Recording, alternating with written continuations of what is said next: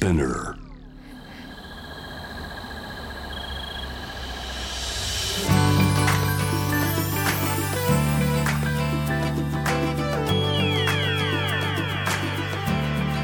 エネオス4 Hour Earth One by One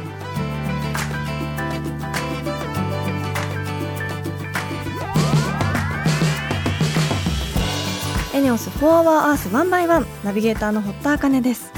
この時間はより良い未来に向けてさまざまな取り組みをされているゲストを招き新たな社会常識の一つとなる SDGs について皆さんと一緒に理解を深めていく時間です。本日のテーマは目標4質の高い教育をみんなにです。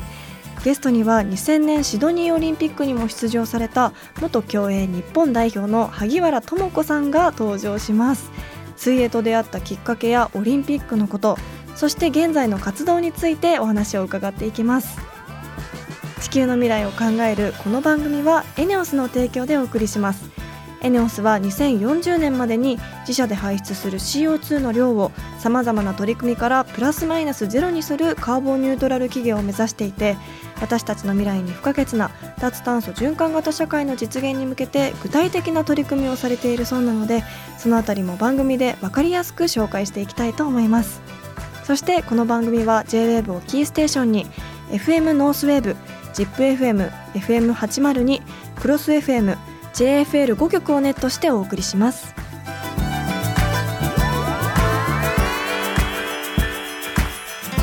エネオス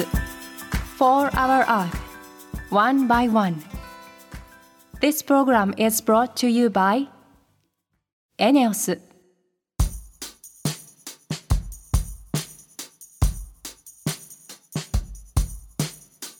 エネオス4 Hour Earth 1 by 1堀田茜のナビゲートでお届けしています。ここでは私の日常からの発見や見て聞いて感じたことなどお話ししていきます。あの私今年に入ってから3回友人の結婚式がありました。あの本当にどの式も本当にいい式でみんな末永く幸せになってほしいなっていう祝福の気持ちで見ていたんですけどあのそのうちの1回友人の受付を担当することになりましてなんかそういうことを含めてどういう服を着ていこうかなっていうのをすごく 迷いました。皆さんもきっとそういう経験あると思うんですけどなんか以前この番組でも SDGs の取り組みをされている方であのレンタルの服アンドユーさんっていう会社の方でレンタルのちょっとドレスアップしなきゃいけない時の服とかをやられている方をご紹介したこともあったんですけど、まあ、今回私すごく迷ったんですけど3回とも自分の服で行ったんですけどやっぱりなんかそういうレンタルをちょっと挑戦してみてもよかったかなってすごく思ったんですけど結婚式とかそういう場の服とかって本当決まりがたくさんあってしかも受付をやるっていうことだったのでその新郎にも新婦にもなんかこう恥ずかしい気持ちになってほしくないちゃんとした服で行かなきゃいけないなっていう気持ちがありながらだけどそのもちろん白も着ちゃいけないし黒すぎてもいけないしあとは女性はパンプスだったらオープントゥーはダメだったり赤の服はダメとかなんかそういう決まりが昔からあるものがあってなんかそれも日本の奥ゆかしさというかちゃんといろんな決まりがあった中で楽しくするっていうのも良さだなと思ったんですけどでもこうやっぱり あの本当に3回もあるとどんな服を着ようかずっとあの悩んで悩んで次こそは前回紹介させていただいた安藤優さんの服をちょっとレンタルして皆さんに感想とかもお伝えできたらなと思ったそんな結婚式でした皆さんはそうやって服とかそういうかしこまった場でなんかこう悩んだ時とかどういうふうに服を決めていたり着回したりしているかもぜひ何かあれば教えてください。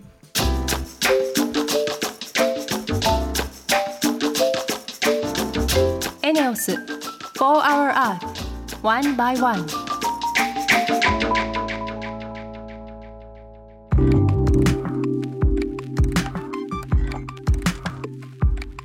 堀田茜がナビゲートしているエネオス4 Hour Earth 1 by 1本日も素敵なゲストの方にお越しいただいています。元競泳日本代表萩原智子さんです。よろしくお願いします。よろしくお願いします。あのまずは萩原さんのプロフィールをご紹介します競泳日本代表選手として2000年シドニーオリンピックに出場し2種目で入賞。2002年の日本選手権では史上初の4冠達成。現在は日本水泳連盟理事日本知的障害者水泳連盟副会長などを務めるほか水の大切さを伝える水ケーションを各地で開催されています。えー、ということで元オリンピック選手の萩原さんから直接お話を伺えるということですごく楽しみにしてきました。ありがとうございます。私も楽しみにしてきました、はい、ありがとうございます。すごく気になるお話いっぱいあるんですが、はい、ちょうどあの水泳の日本選手権開催中っていうことではいね、あのやっぱり昔と今で日本選手権のレベルってどう変わってきてますか？あまあどんどん上がってきてますよね、やはり世界も同時に上がってきているので、はいまあ、すごくやっぱり指導者の方も海外に行って留学されて帰ってきて、その技術をこう広めてくださったりとか、で選手もこう与えられてるだけではなくてものすごくやっぱり研究してますよね。今あの SNS もすごくあの 今、い、くらでも情報を取れるので、やはりあの世界のトップスイマーが SNS で発信していることを取り入れてみる、で取り入れてみてダメだったらまた違うことをやればいいっていう感じですごく積極的に、うん、トレーニングしているなという印象ですね。すごい。だからこそ本当にあのねオリンピックとかもそうですけどやっぱり水泳ってなるとすごく日本盛り上がりますしなんか見応えがあってすごく好きな競技の一つなんですけどやっぱ日本選手権の位置づけも変わってきてたりしますか？そうですね。日本選手権は大体あの競泳の場合は4月に行うこの時期に行われるんで、うんはいやっぱりねすごくいつも昔から今までも変わらず大事な大会なんですね。そうなんですね。はい、というのもこの4月の日本選手権で、うん、その年の日本代表、うん、まあ、国際大会の代表選手が決まりますので。で特に今年は、うん、あのオリンピックの前年ということで、うんうん、まあ、今年は必ずやっぱり日本代表に入って経験をしたいっていう選手は多いですね。はいうんうん、本当にじゃあ大事な時期ですね今、はい、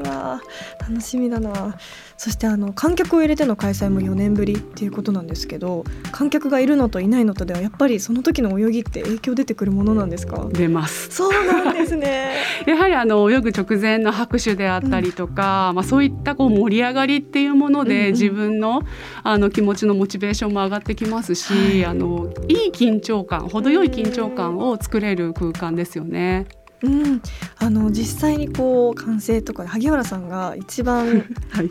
あの、はい、現役ですね私の、はい、はい、現役時代の、なんか印象的だったこう声援とかありますか、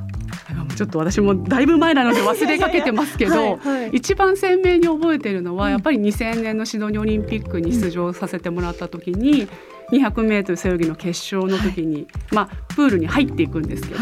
その入っていく前の招集所と言われる部屋のドアがちょっと数センチ開いてたんですね。はい、でなんか次は 200m 背泳ぎ女子じゃファイナルみたいなアナウンスが流れた瞬間に会場が沸き立って。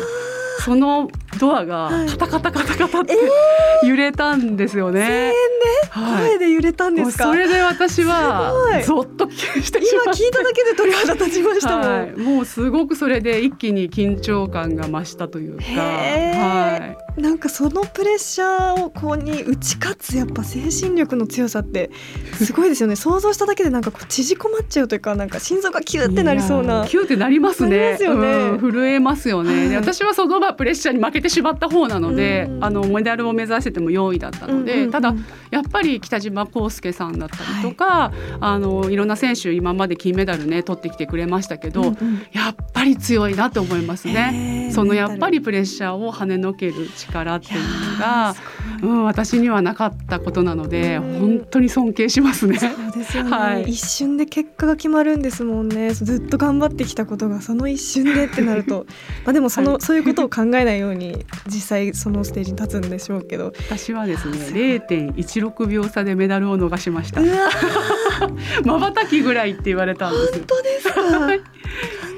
やでも今はもうこうやってね笑って悔しかったとかね、話せるようになりましたけど、はい、当時はちょっとやっぱり時間かかりましたね整理できるのにね。はい、なるほど。でもこう泳いでる時ってその横で泳いでる選手って目に入るものなんですか？あ、見えますね。はい、でもあんまり見ないように意識して見ないようにしている選手が多いですね。なるほど。はい、焦ってしまうので。うん、そうですよね。はい、焦ったのが見えてまたその自分があ今焦ってるって思っちゃって集中しなきゃって思うのもなんか頭の中がぐちゃぐちゃってなりそうですよね。はい、いやすごい本当に尊敬します。あんなステージにやっぱり立てるほどのアスリートの皆さんって本当すごいなと思うんですけどあの萩原さん自身のこともあのお伺いしたくて、はい、あのいくつから水泳を始められたんですか？私はですね、えっと、小学校2年生の8歳からはい始めました。8歳。それって早い遅いある水泳選手としては遅い方ですね。みんなだいたいベビースイミングから始めてる選手が日本代表の中では多いかったですね、ね、私の時代は。はいそれを始めようと思ったきっかけはあったんですか？は海で溺れかけて始めました、はい、えどういうことですか？溺れかけて始めた。はい全く泳げなかったので浮き輪をつけてたんですけど、はい、浮き輪がまああの足のつかない海で外れてしまって、うんもがいてて、はい、あこれはもう怖いなと思ったんですけど、はい、父が一緒にいて助けてくれなくて、う。ん、でまあ助けてくれたと思ったら、はい、第一声泳いでると思って嬉しかったって言われて、まあ、それが悔しくて水泳を始めました、悔しいと思うのも、ね、8歳より前ってことですもんね。8歳ぐらい ,8 歳 ,8 歳ぐらいですね、うん、小学校2年生の夏ですよね。で8歳でも悔しいと思いますよねそれ悔しかったんですよね。だから負けず嫌いだったんだなと本当に思いますけど、うん、でもまあ父の一言がなければ怖いで終わってただろうなとは、うん、はい思います。面白いきっかけですねそれも、はい。うん、でもそこからオリンピック選手を意識したっていうのはいつ頃の話なんですか？まあ、ちょうど小学校6年生があのバルセロナオリンピックの岩崎恭子さんが金メダルを取られて、はい、まあ、それを6年生で私は見ていて、はい、ものすごく感動して私も岩崎さんみたいになりたいと思いました。はい、今まで生きてきた中で一番幸せっていう名言ですね。はい、私。よくご存知ですね。先ほど聞きました。世代が違うんですけど、やっぱでも水泳選手ってなんかそういう心に残るメッセージすごく多いなっていう印象ですけど、私やっぱり小学生中学生か見てた時におばあちゃん家で夏休みにやっぱ北島選手の超気持ちいいを見て、なんか本当に今でも覚えてます。あの瞬間なんかかっこいいって心の底から湧き立つようなものがあったのはやっぱオリンピック独特の感動でしたし、はい、スポーツでしか得られない感動だったなってすごく思うんですけど、はい、でもやっぱりああやって本当緊張のステージに立つアスリートの皆さんって練習もかなり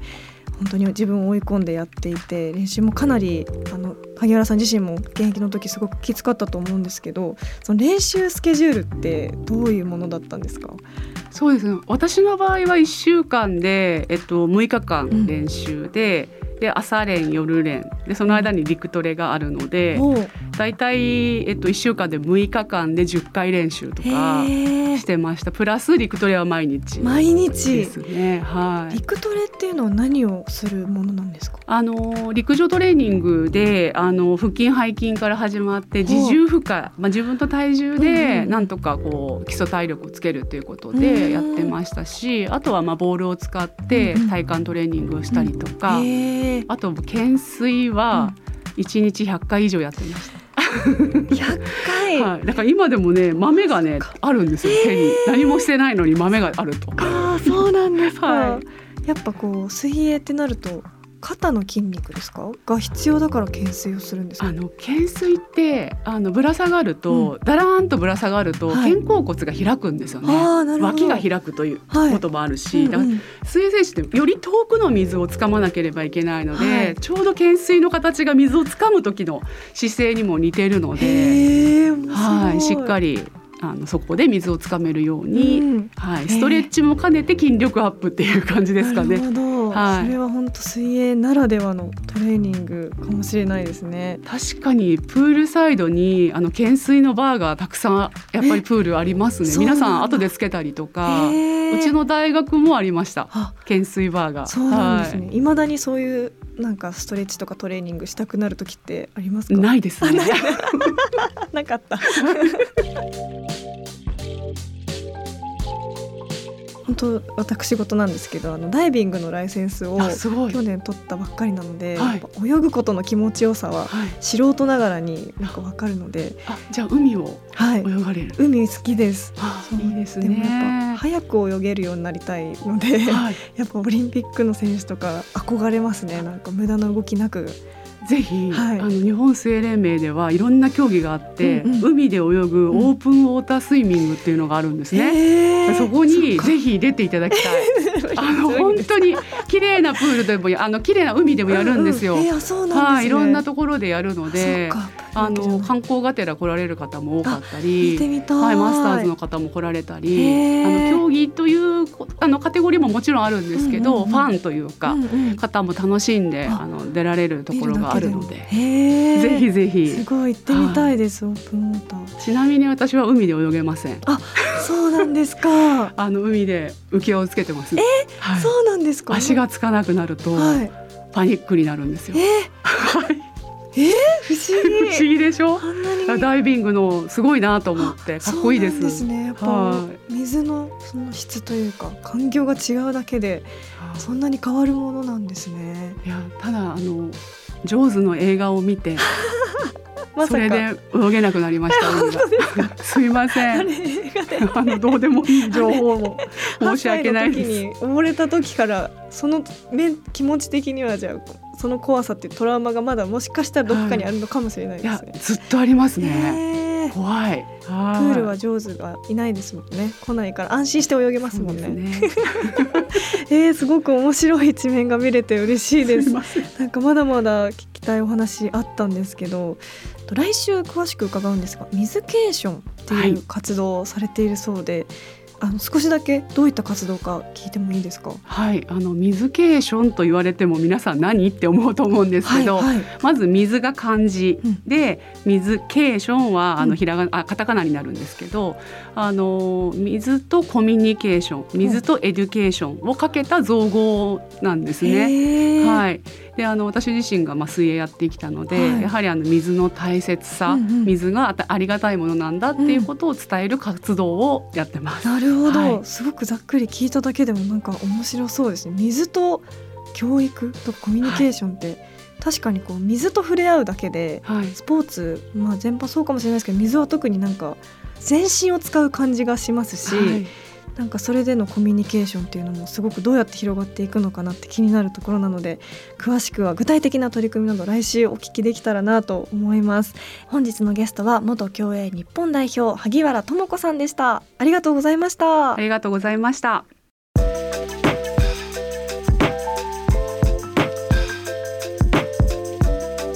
エネオス4 Hour Earth One by One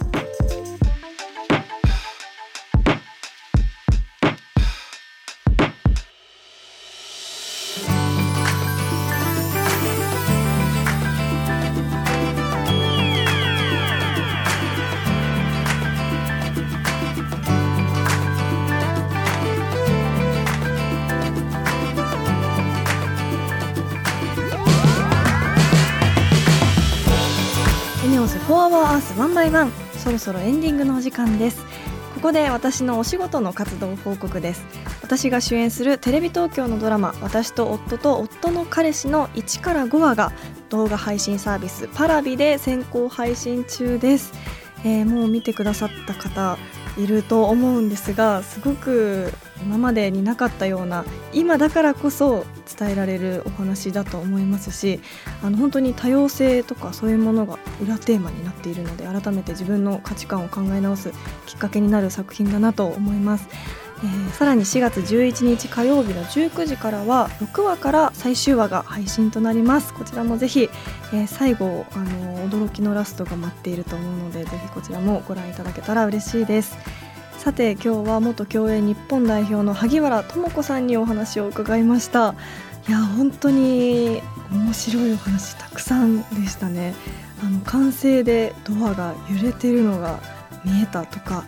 本当完成とかそういう力ってすごく大きいんだなと思うと同時にそのプレッシャーに打ち勝つやっぱアスリートの方のメンタルの強さだったりすごいなって改めて思ったと同時にあとは厳しいトレーニングだったり懸垂を100回やるとかもう本当に驚きの連続だったんですけどでも今はもうトレーニングやりたくないですってこうお茶目におっしゃってたのがなんかすごく素敵だなと思ってそれこそそこまでこう頑張ったアスリート時代があったからこそ今こういう素敵なあの森と水ケーションの取り組みをされていたりとかもするんだろうなと思ってすごくこのお話もあの次回詳しく伺っていきたいと思うのでそちらも楽しみにしていてください。リスナーの皆さんも普段やっている SDGs なことや気になること質問などあればぜひ番組まで教えてください。メールはホームページにあるメッセージトゥースタジオから。ツイッターは番組名を検索して「4HourEarth」の頭文字「ハッシュタグ #FOE813」をつけてどんどんつぶやいてください。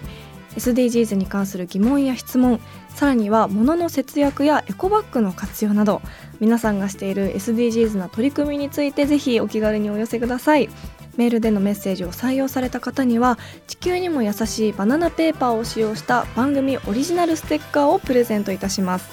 なおステッカーご希望の方はメールに住所とお名前の記載をお忘れなく。それではまた来週この時間にお会いしましょう。ここまでのお相手は堀田茜でした。